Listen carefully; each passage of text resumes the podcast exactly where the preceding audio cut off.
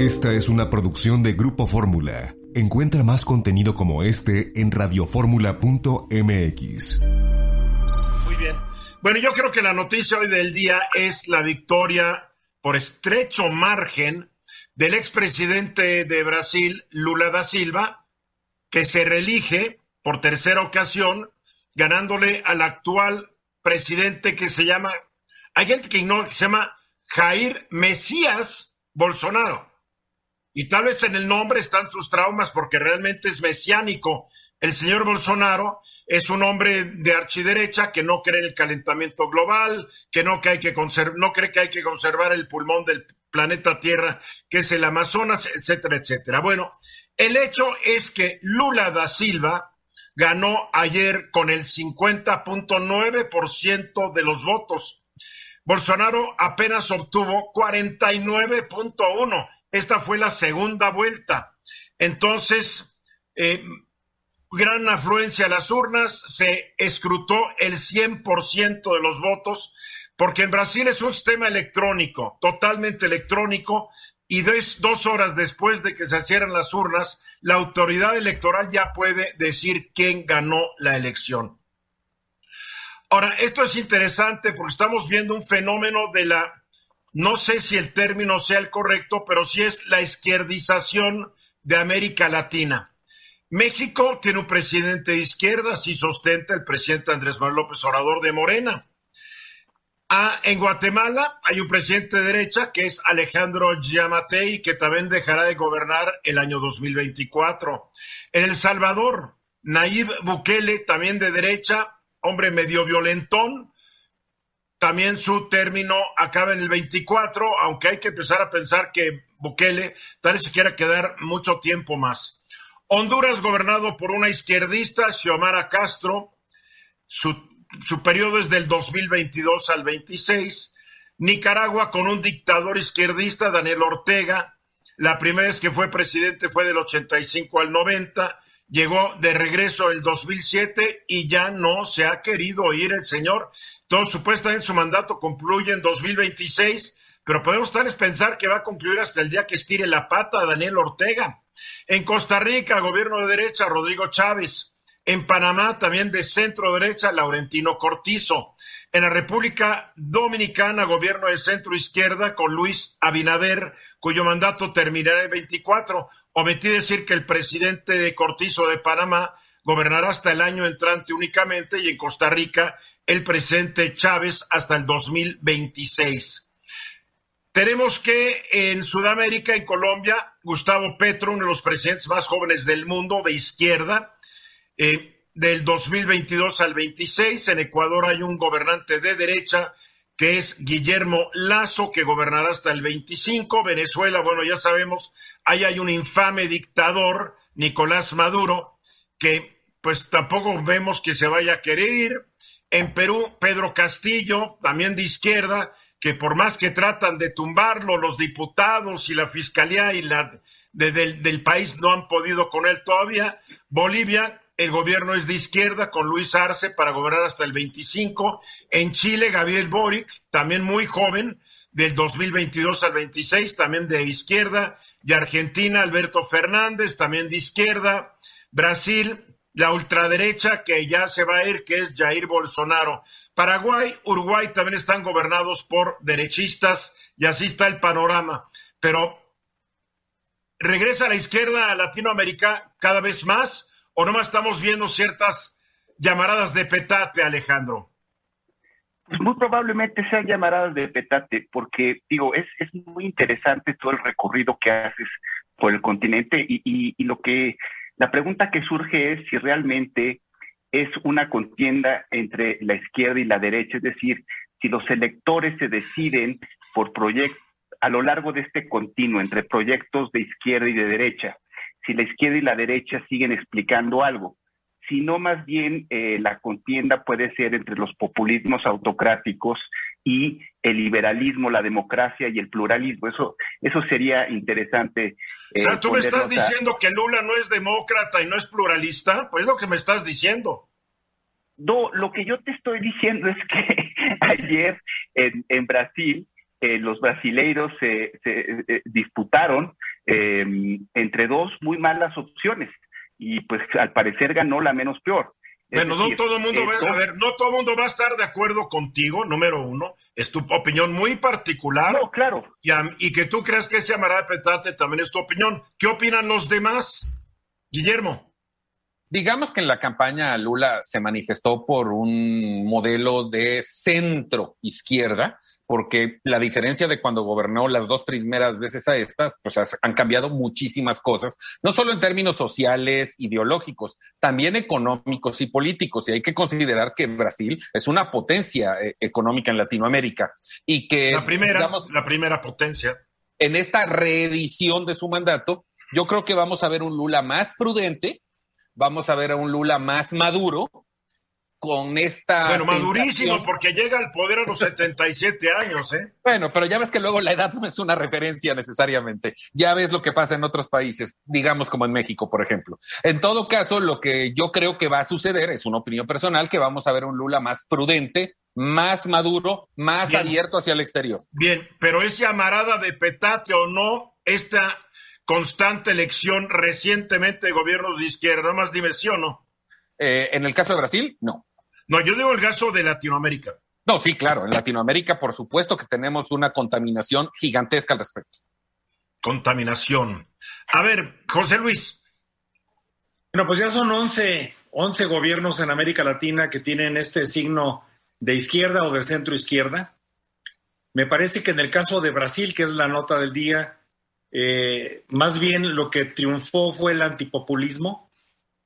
Eh, decía Felipe González, presidente español, vamos a llamarle de izquierda, que la madurez democrática se mide por la actitud del perdedor.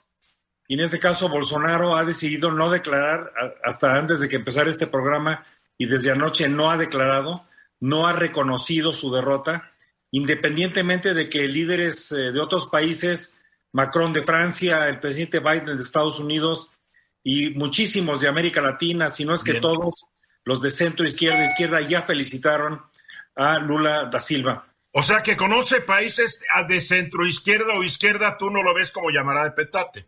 No, no lo veo como llamada de petate.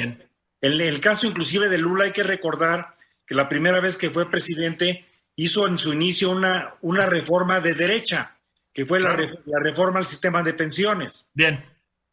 Luzma. Oye, pues yo creo tampoco que no es una llamada de petate, creo que sí se está volviendo una tendencia en Latinoamérica, pero también creo que en algunos países el tema del populismo ha tenido mucho que ver en las elecciones y que no necesariamente es socialismo o capitalismo, sino temas de, moda, ¿no? Y el presidente Lula nos manda a saludar a todos y nos dice que ama a México. Porque el presidente López Obrador subió un tuit hoy a las 3 de la tarde con cuatro minutos, en donde dice, hablé con un amigo, hermano y compañero que me pidió les transmitiera el siguiente mensaje, Lula ama a México. Está transmitido el mensaje, estoy usando este programa para transmitir el mensaje que el presidente está transmitiendo. Además, el presidente ya anunció que invitó a Lula a México antes del 24 de noviembre, antes de que tome posesión eh, de presidente de Brasil. No me acuerdo que haya invitado a Biden a México antes de que tomara posesión. No, no me acuerdo, no me acuerdo. Pero en fin, me puede estar fallando la memoria. ¿Por qué te ríes, Guillermo? Por el sarcasmo, evidentemente. No es sarcasmo, es falta de memoria. Estoy desvelado. Yo estoy siete horas adelante. Para mí ya son seis, siete, son las que no, ya ni sé qué. te tardó 39 días en felicitarlo después de su elección. Es lo que yo iba a decir. bueno, bueno, por más que diga que la lleva muy bien con Biden, sabemos que no la lleva bien con Biden. Pero en fin. Al rato te voy a contar que sí. ¿Tú sí crees que ¿tú crees que la lleva bien? Al rato te voy a contar. Ah, a ti y a todos. Órale. La Comisión de la Verdad Verdadera. Ahora sí que me tienes intrigado, mi querido Guillermo. ¿Cuál comisión es esa? La Verdad Verdadera. Bueno, todo esto se deriva de la terrible, y así hay que poner la entrevista que el subsecretario Encinas le da al New York Times en su calidad de presidente de la Comisión de Acceso a la Justicia del caso Ayotzinapa, en la que reconoce, reconoce que los argumentos que puso sobre la mesa como evidencias para tomar las acciones legales que siguieron después, pues no, no tienen ningún sustento. Y debo decir, porque esto sucedió hace unos momentos, que dio una rueda de prensa el grupo de eh, expertos independientes interdisciplinarios, donde efectivamente recalcan que efectivamente los pantallazos de supuestas conversaciones de chat del grupo de Guerreros Unidos, donde se señala a militares, no tienen ningún valor probatorio y que incluso parecería que son hechizas. Dicho lo anterior, los pantallazos que el otro día dio a conocer la gobernadora de Campeche, ¿cómo se llama la pelirroja Laida Sansores? Laida Sansores. Bueno, eh, a toda proporción guardada, igualito, para ponerlo en ese contexto. Bueno, en todo caso, entonces aquí el asunto es que Encinas al reconocer esto, pues está diciendo él mismo que su trabajo estuvo mal hecho, que fue incompetente y un poco el reclamo también que ha recibido de, parte de, de, integrantes del mismo gobierno, particularmente el fiscal Gertz, es que Encinas tiene una afrenta personal que nadie sabe por qué con el ejército y no cuidó en la delicadeza política de ser subsecretario de gobernación y presidente de esa comisión, manchar la imagen de las Fuerzas Armadas, que hoy por hoy es el principal aliado del presidente de la República. Por tanto, pues yo lo que consideraría es que metió en un severo y grave problema a su jefe, porque independientemente de demostrar una absoluta incapacidad para llevar a cabo el proceso, le está dando la posibilidad de que este movimiento resurja cuando tenemos dos elecciones estatales por venir y la sucesión presidencial, y creo que esto es algo que al presidente no le va a gustar y no le conviene. Yo lo que pensaría, independientemente, que ya lo dijimos, de esta eh, afrenta contra el ejército, es que el presidente tendría que pedirle a Alejandro Encinas que dejara el cargo, si no de subsecretario, por lo menos sí al frente de esta comisión. Y estoy pensando un poco en lavar un poco la imagen de lo que Encinas señaló y dijo del ejército. Recordemos que el general Rodríguez, que fue el comandante del batallón 27, sigue preso eh, del batallón 27 de Infantería en Iguala en el campo militar número uno, acusado de delincuencia organizada y desaparición forzada. Cuando debería estar en una cárcel civil porque los delitos que cometió son del orden civil, no militar. Si así fuera el caso, y que además Encinas ha deslizado, aunque no lo ha dicho puntualmente, que es el autor del asesinato de seis normalistas. Dicho lo anterior, sí, señor. Ah, no concluye. Bueno, dicho lo anterior, Encinas abrió una puerta de un enfrentamiento innecesario políticamente con el ejército, que hoy el presidente no sabe cómo darle la vuelta cuando esa sería su prioridad en el entendido que son sus aliados principales. Pero además, y lo que queda clarísimo, es que todo el proceso que comandó eh, Encinas está mal hecho, es incompetente. Mira, yo no sé si es incompetente. Lo que yo creo es que el presidente le encargó algo que no se podía hacer. El 1 de diciembre del 2018, cuando llega el presidente al poder, ya habían pasado cuatro años con unos meses desde los eventos de Iguala, la desaparición de los 43 y el asesinato de otros, de otros varios. En cuatro años, el gobierno de Enrique Peña Nieto, el ejército eh, y todos los involucrados tuvieron tiempo de borrar toda la evidencia, de esconderla, de destruirla, etcétera, etcétera. Hoy, hoy, Encinas no, no nos ha podido decir qué pasó con los cadáveres. Hasta eso ignoramos, no sabemos. Entonces yo creo que el presidente le pidió algo imposible de resolver a Alejandro Encinas, y Alejandro Encinas, que siempre ha sido un fiel escudero del presidente, le dijo, sí señor, yo le entro, pero aunque pusieras al mejor, ni Sherlock Holmes hoy te aclara lo que pasó en, esa noche, porque las pruebas, las evidencias han sido manipuladas, destruidas, eh, escondidas.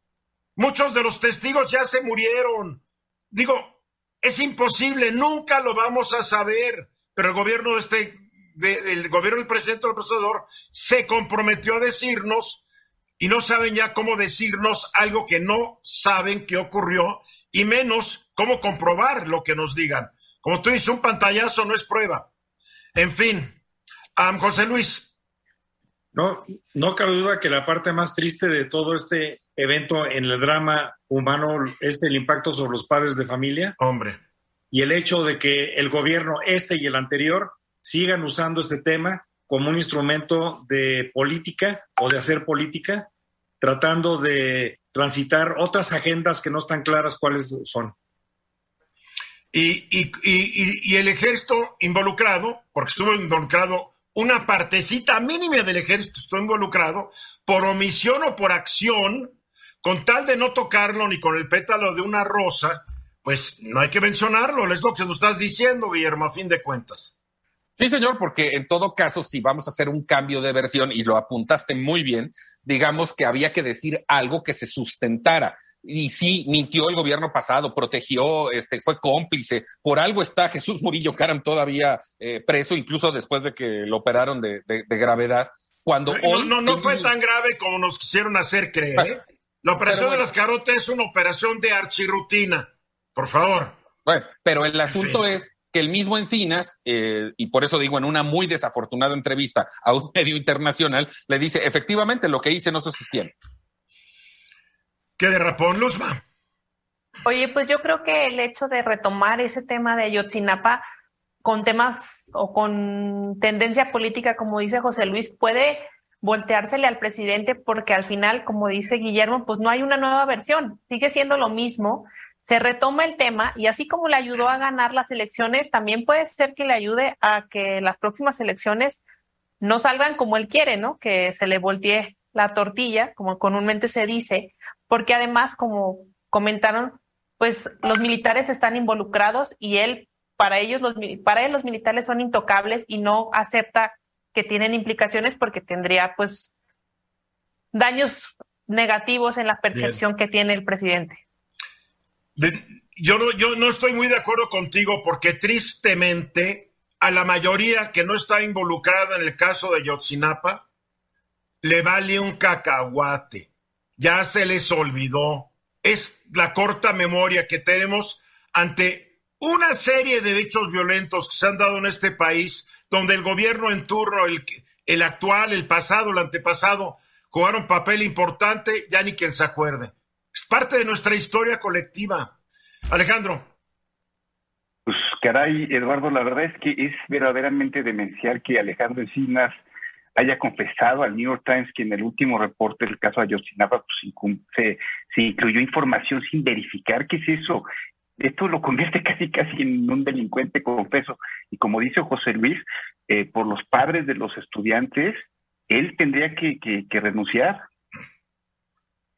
Yo no sé si renunciar, el único que le puede pedir la renuncia es su conciencia o el presidente de la República, ¿no? Ay, por, y por ahora, ahora todo el mundo va a pedir que renuncie. Por favor, hay funcionarios que han hecho cosas peores, que ahí están.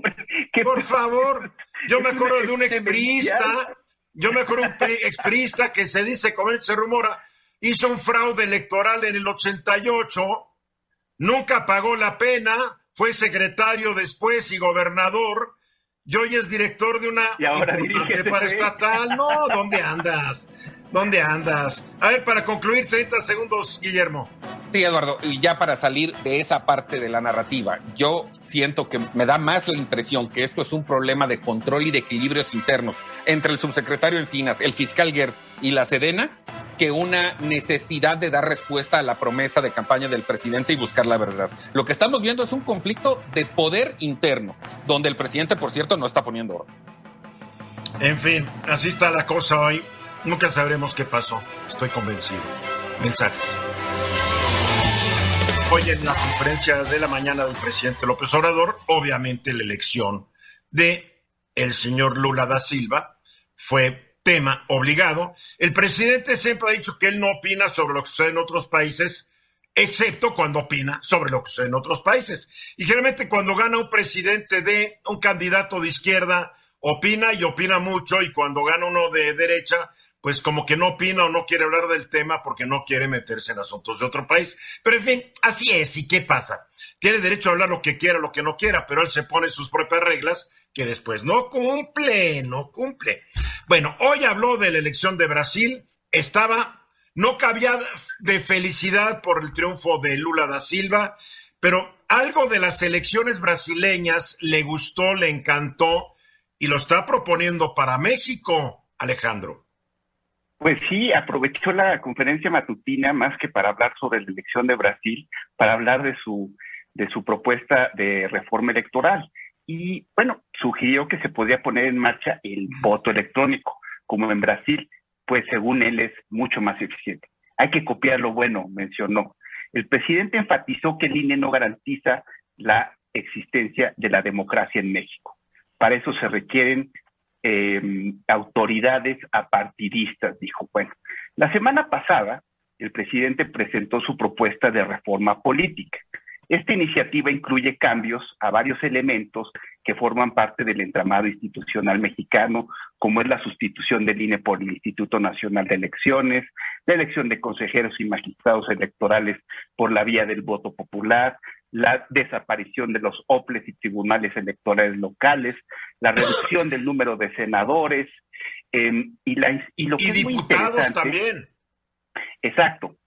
Pero esto es interesantísimo y, yo creo que no ha tenido tan, tanta atención como merece. Eh, el presidente en su propuesta eh, propone, eh, valga la redundancia, hacer un sistema en donde se eliminen los diputados de mayoría relativa y que existan puros plurinominales, los que, los que conocemos que son electos por eh, representación proporcional. Entonces, bueno, eso, eso qué generaría, qué, qué efectos generaría.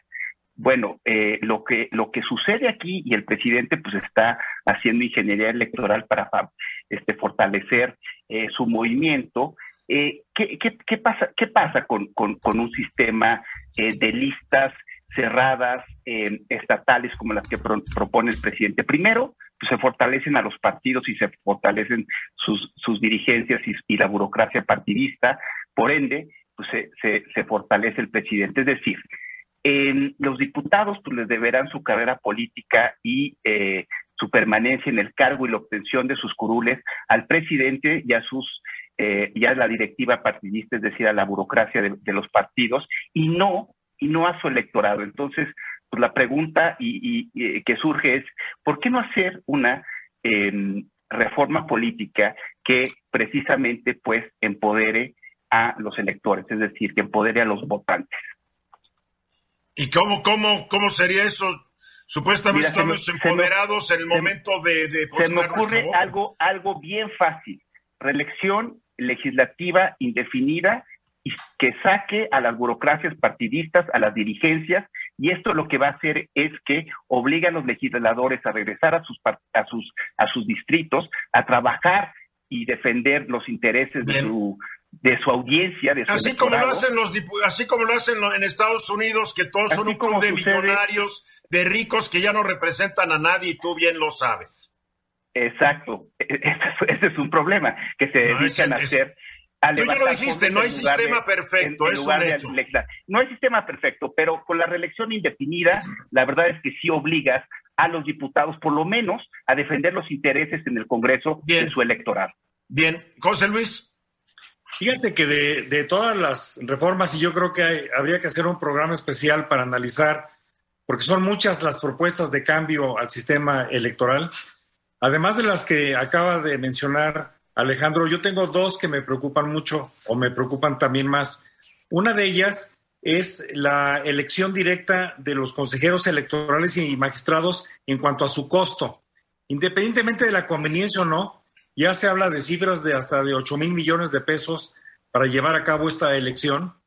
Y de cierta manera, pues es un poco ilógico porque los jueces no, no necesariamente tienen que ser electos por, por la población abierta. En Estados Unidos hay cierto tipo de juez que son electos por la población abierta y generalmente son un desastre.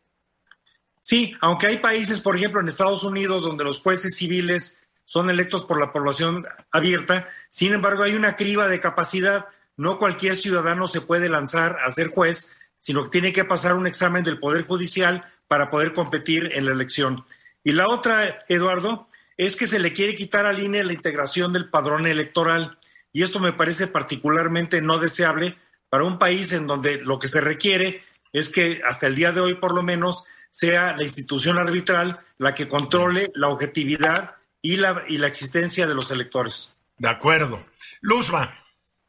Oye, pues yo creo que en México quizás no tengamos el equipo perfecto en tema de diputados y senadores, pero muchos que son electos por popular o por voto popular, pues son artistas, son famosos que no necesariamente tienen la capacidad de gobernar o de elegir las leyes de nuestro país y por eso existen los de mayoría relativa o proporcional, que son los que pues a lo mejor son un poco más conocidos sobre los temas de presupuestos, de leyes, de todo eso. Entonces creo que por eso existen y creo que es importante que sigan existiendo, porque además si se hicieran a través de la elección de, partidos, pues todos sabemos que dentro de los partidos hay ciertos equipos, ¿no? En Morena hay los, Monreales, los Claudia Sheinbaum, los López Obradoristas y en el PRI también existen los Amlitos, los este que nos que están en contra de del dirigente nacional, entonces pues creo que sí sería un gran problema para México que cambiara.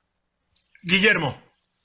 Yo lo que creo, independientemente de cada uno de los aspectos que, han comentado Alejandro y José Luis, es que lo que el presidente está pretendiendo es acabar con los equilibrios para tener un control absoluto tanto del órgano como de la elección y por supuesto, por ende, como decía Luz María, de las candidaturas.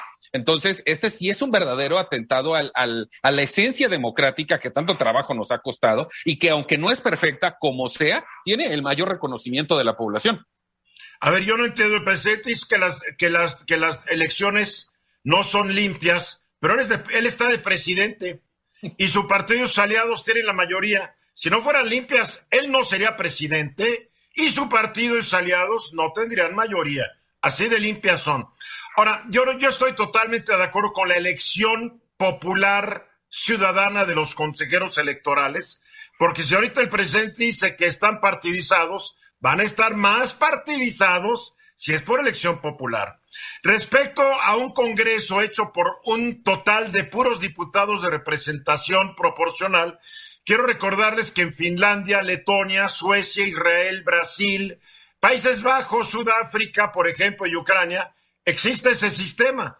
El Congreso o el Parlamento está integrado únicamente por quienes llegaron por la vía proporcional. Eh, algunos de los países que mencioné son democracias perfectamente funcionales. Entonces, la discusión empieza, estoy en contra de la eliminación del INE y la creación del otro. Como dice José Luis, estoy en contra de que otro organismo que no sea el INE controle la lista de electores. En fin, la discusión empieza. Vamos a los mensajes. Después de la hora leía yo un reporte, no recuerdo por quién, durante mi viaje que dice que ya es imposible que se puedan instrumentar las medidas necesarias para que el calentamiento global no rebase el 1,5% respecto a lo que era hace unos años. Que si bien va, tal vez vamos a poder parar el calentamiento cuando haya rebasado dos y medio grados, pero algunos escépticos dicen que hasta tres, lo cual podría representar un verdadero desastre para el planeta Tierra. Yo ahorita en mi viaje me fui a un país de clima caliente que es Israel y me fui uno de clima frío que es Bélgica. Tuve que empacar para dos climas, pues el clima frío nunca lo tuve que usar, porque en Bélgica hacía una la temperatura estaba como la de México. Es más, los algunos días que transmití desde Bélgica, los veía ustedes de chamarra y muriéndose de frío en la Ciudad de México, y en Bélgica todo el mundo andaba de camiseta. Y hablar con unos belgas, le dije, esto es normal, nos dice, no, no es normal.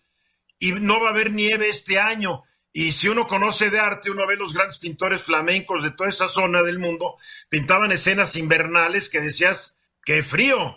Pues no, estamos realmente ante una catástrofe de cumplirse los pronósticos de los expertos.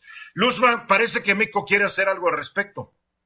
Bueno, te comento que Estados Unidos tiene el plan que para el año 2035 su economía sea sin carbón y espera que México vaya de la mano. Es por eso que te digo que el presidente López Obrador y el presidente Joe Biden pues son muy cuates y van con los mismos propósitos, a pesar de que mucha gente ha comentado que en México las energías limpias no están siendo apoyadas como debería de ser y que no somos parte pues de este cambio en el mundo donde se enfoca todo a energías eólicas, solar y todas esas renovables que, que sin duda pues ayudarían mucho a disminuir ese 1.5 grados que pretende y que se pactó en el Acuerdo de París de 2016. Y es por eso que el pasado viernes estuvo en México En, específicamente en el estado de Sonora, el enviado especial de los Estados Unidos para el cambio climático, John Kerry, para reunirse con el presidente Andrés Manuel López Obrador y algunos integrantes de su gabinete, acompañado del embajador Ken Salazar, que según el gobierno de, de, México, los temas que se trataron durante esta reunión, que duró más de tres horas, es buscar impulsar las energías alternativas como fuentes renovables como lo son la planta solar de Puerto Peñasco, la cual se espera esté terminada en febrero de 2023 y que en su categoría sería la instalación más importante de América Latina.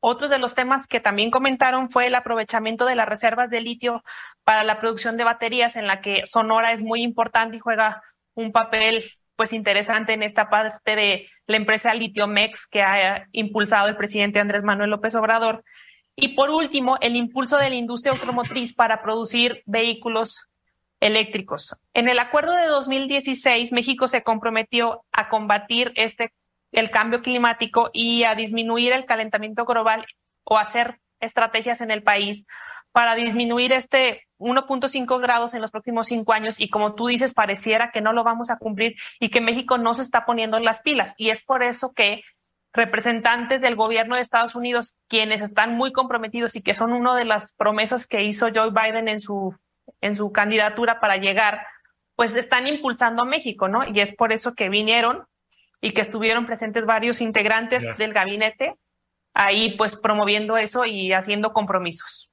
Yo aquí tengo enfrente de mí, por eso volteo, porque tengo otra pantalla aquí. De acuerdo a, al, al, libro del año, las estadísticas del libro del año 2022 de energía mundial y climatológica, México está produciendo de, de su electricidad el 21.9% utilizando eh, eh, fuentes renovables, 21.9, arriba de Estados Unidos que está en el 20.5.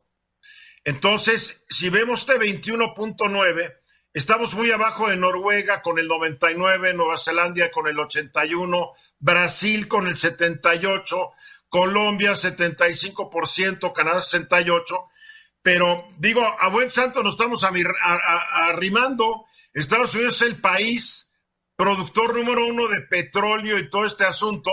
Y la verdad es que no creo que Joe Biden pueda ganarle la batalla a las grandes petroleras y que su proyecto pues no va a prosperar mucho, me temo mucho esto, y más si en las elecciones del 24, eh, bueno, si en las elecciones de noviembre entrante los demócratas pierden el control del Congreso. Yo así la estoy viendo. No sé cómo la veas tú, José Luis.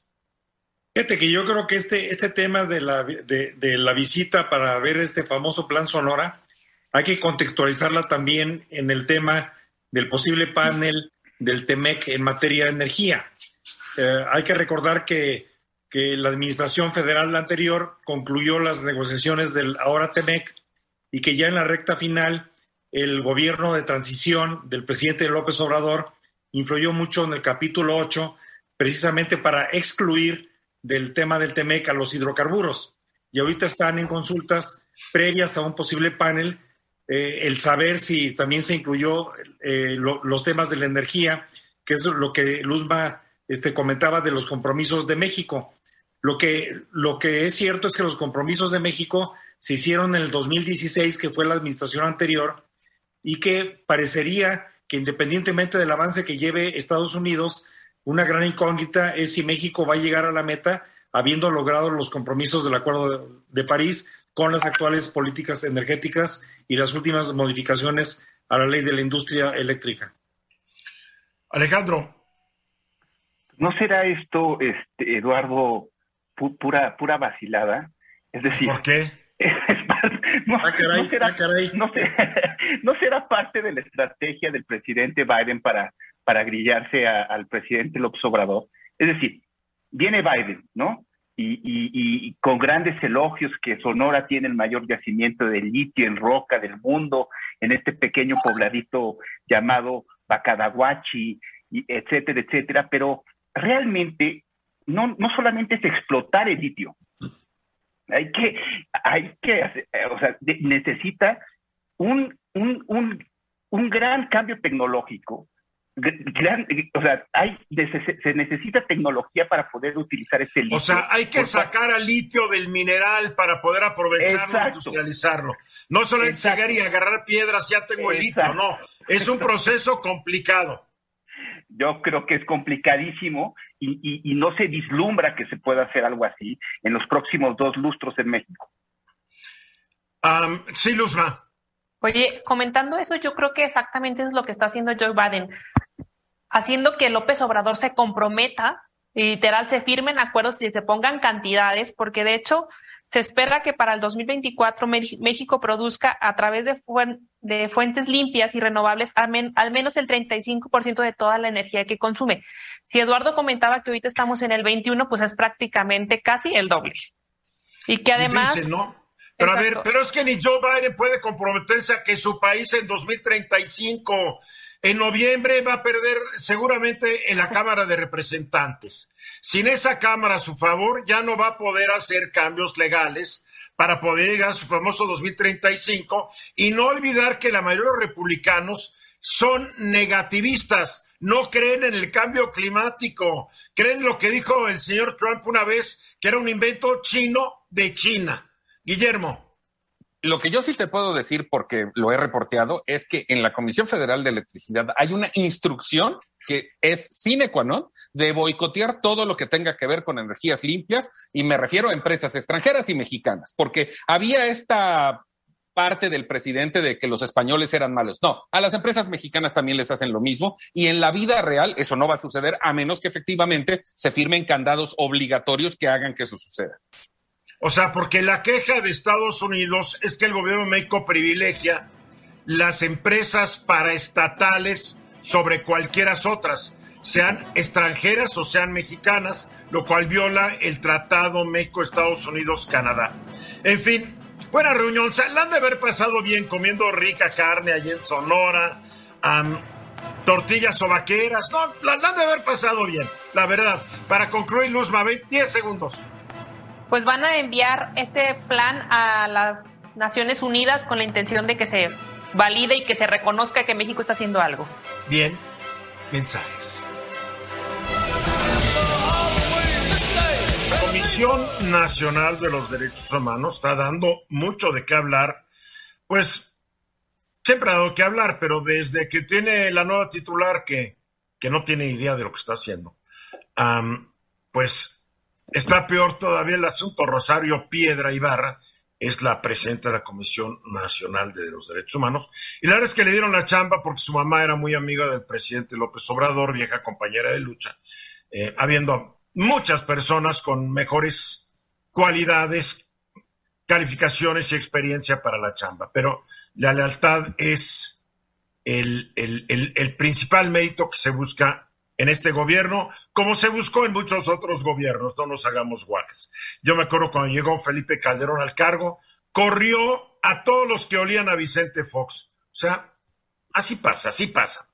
Para platicar de lo que está dentro, está sucediendo en la comisión, me acompaña esta tarde la senadora por el Partido Acción Nacional y presidente de la Comisión de Derechos Humanos de la Cámara Alta, Kenia López Rabadán. ¿Qué hola, Kenia?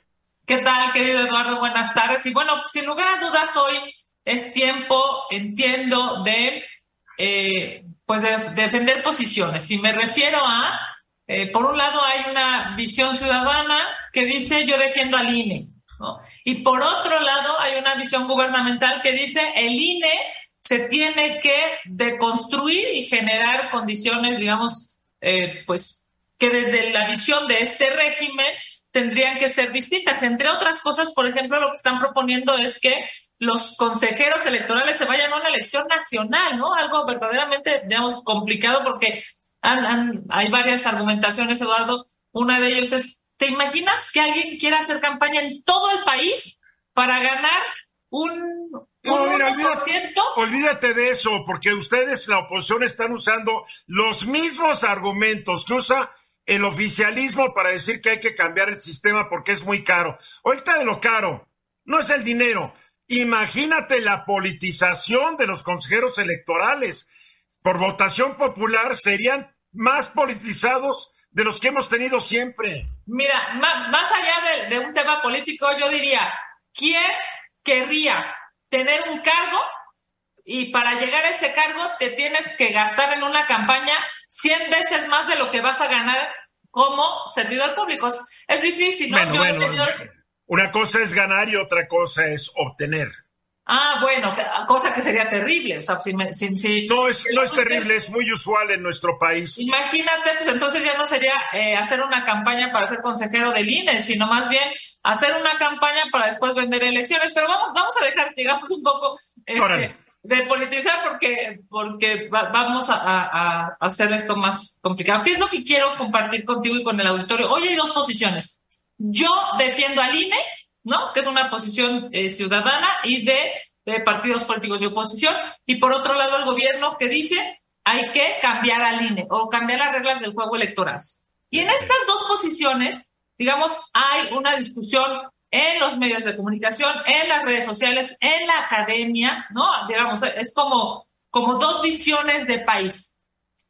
Y en medio está la CNDH, ¿Qué hace o qué debería de hacer la CNDH? Pues proteger a los mexicanos, no meterse en temas políticos y no querer quedar bien con López Obrador. Lamentablemente, esta administración de la Comisión Nacional de Derechos Humanos hace, hace unas horas, digamos, toma una decisión hace unas horas de decir, me meto al ring, me subo a esta discusión. A ver, a ver, a ver, yo no sé por qué todos están hablando de la Comisión Nacional de Derechos Humanos y les da miedo decir que es la señora Rosario Piedra Ibarra, porque yo veo colegas periodistas, te veo a ti, la oposición políticos, es que la comisión, la comisión es Rosario Piedra Ibarra, la decisión de meterse es de ella. ¿Por qué no dicen las cosas por su nombre y como son? No lo entiendo.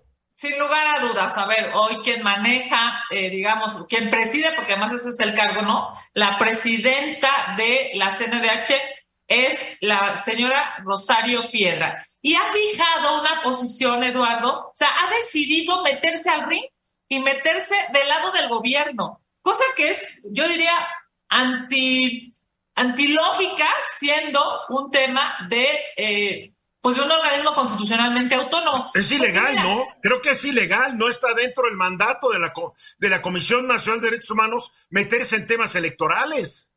Yo lo, lo he mencionado en varias eh, ocasiones a lo largo de este día, es ilegal y es inmoral. Porque el artículo que prevé a nivel constitucional, no estamos hablando de la ley, estamos hablando desde la Constitución, porque el artículo 102 que prevé efectivamente a la CNDH deja claro, Eduardo, que la CNDH no puede entrar a la discusión de temas electorales y jurisdiccionales.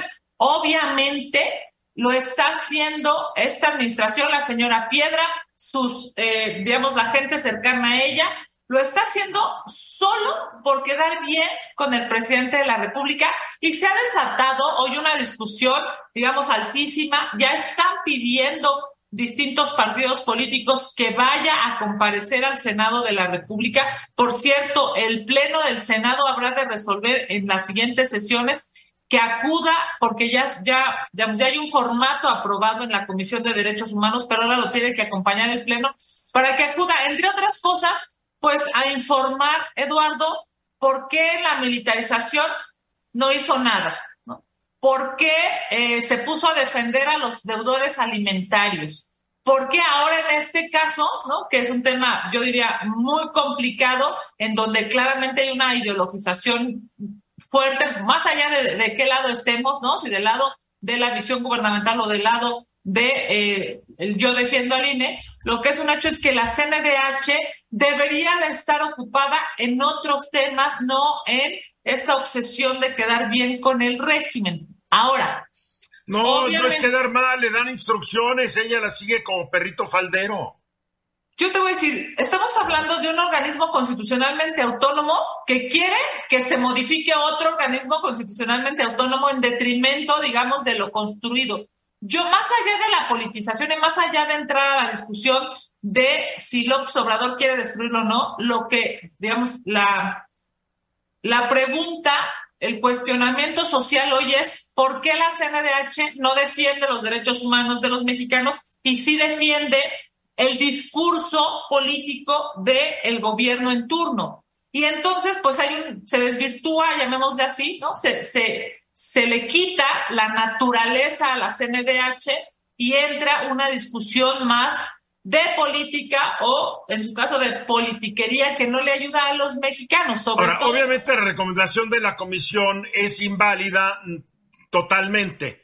Tú ya lo dijiste, artículo 102, apartado B, eh, en su primer párrafo dice que se establecerá organismos de protección de los derechos humanos y en el tercer párrafo dice estos organismos no serán competentes tratándose de asuntos electorales y jurisdiccionales. O sea que eh, esta recomendación que emite Dolores, eh, la señora Piedra, Piedra, ah, qué piedra, care, Rosario Piedra, la pueden ustedes los diputados, senadores de la oposición, meterla a la jaula de sus pericos y sus canarios. Es para lo único que sirve esa recomendación. Pero ese es el tema de fondo. A ver, la, la CNDH, Eduardo, ejerce más de mil millones de pesos al año, ¿no? Y es una cantidad, digamos, altísima en términos presupuestales. Y la pregunta es, entonces, ¿qué sí está haciendo la CNDH?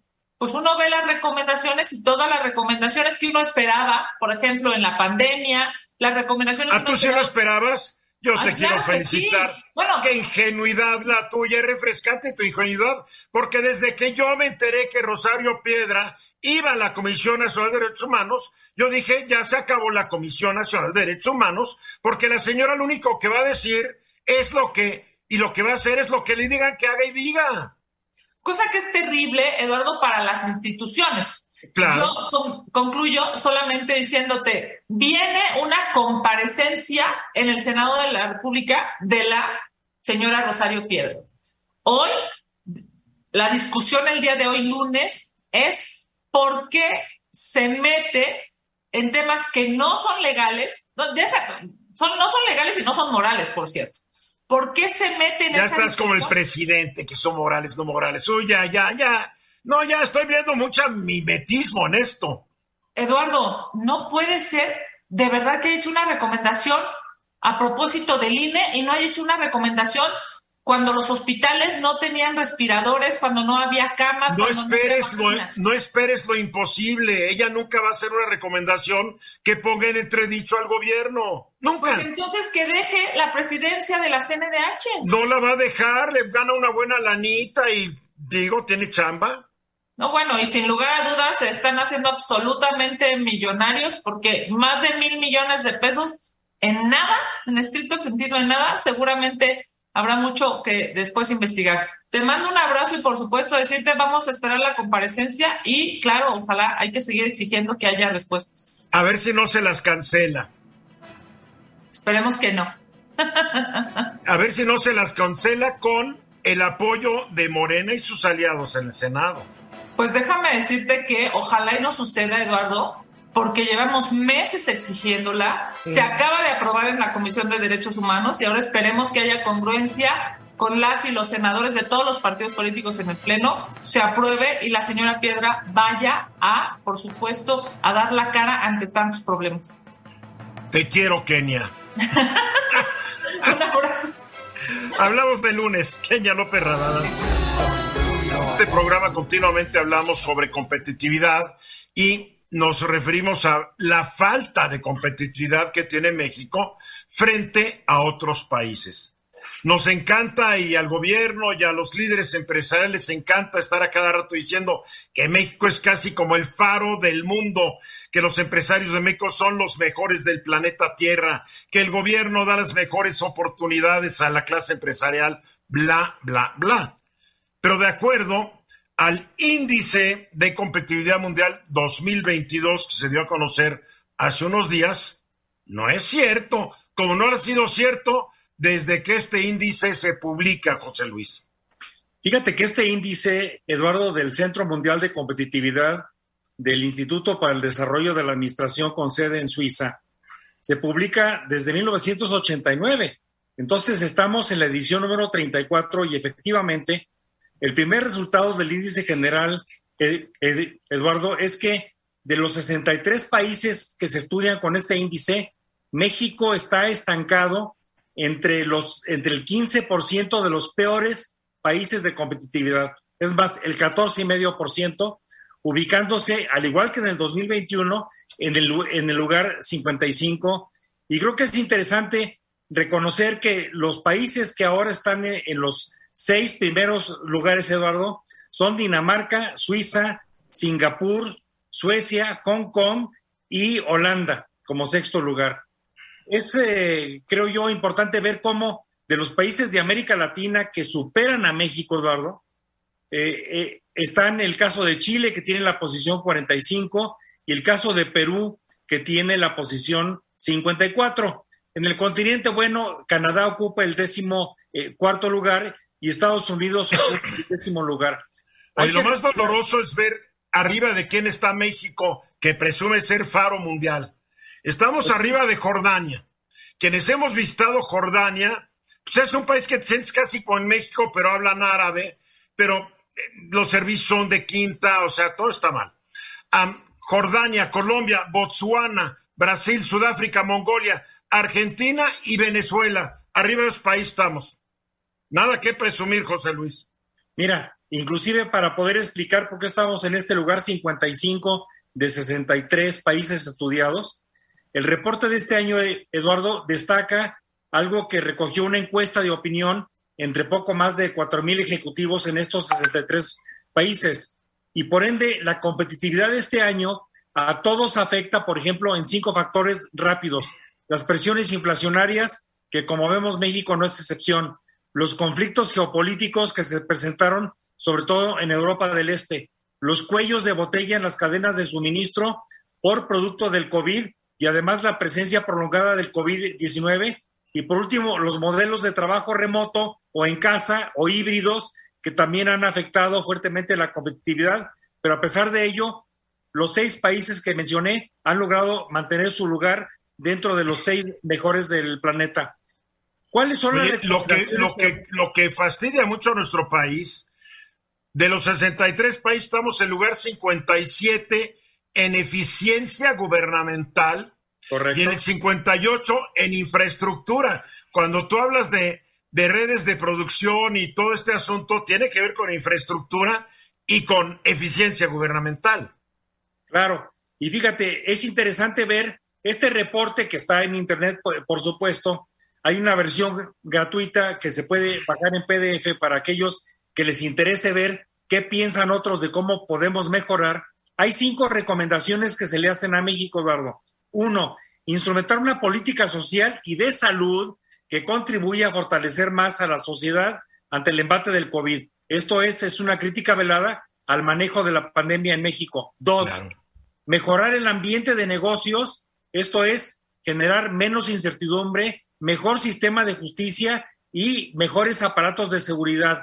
Tres, promover la innovación en los mercados internos y aumentar la meta de crecimiento económico para regresar a, metas del 4% anual y que este año vamos a andar, si bien nos va con el 2.5 o 2.7%. Cuatro. Si bien, si bien nos va, porque el FMI sigue diciendo que si bien nos va, va a ser el 2%.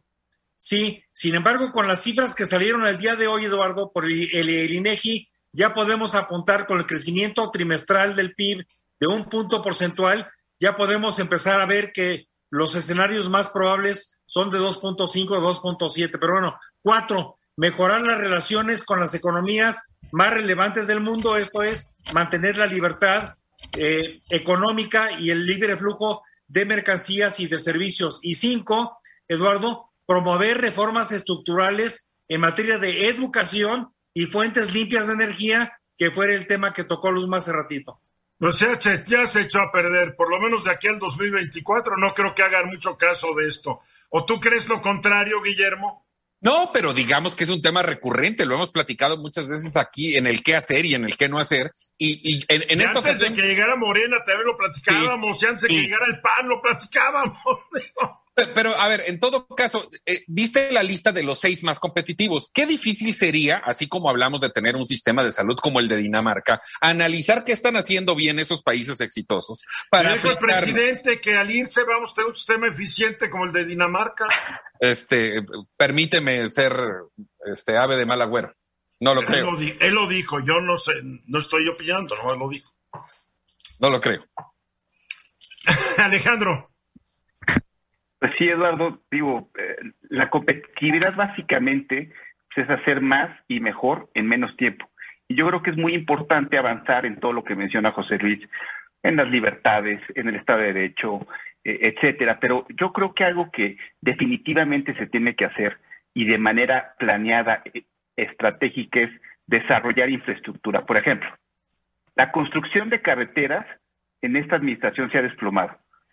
En el último informe de gobierno se reconoce que en, el, en que en la actual administración se construye en promedio, por ejemplo, 127 kilómetros de carretera cada año, mientras que en el gobierno del presidente Peña se hacían 1.509 y con el presidente Calderón se hacían hasta 3.000 bueno, pero en esos, gobiernos no hacían, en esos gobiernos no hacían refinerías ni aeropuertos chafas. Oye, también, dale justicia a la justicia.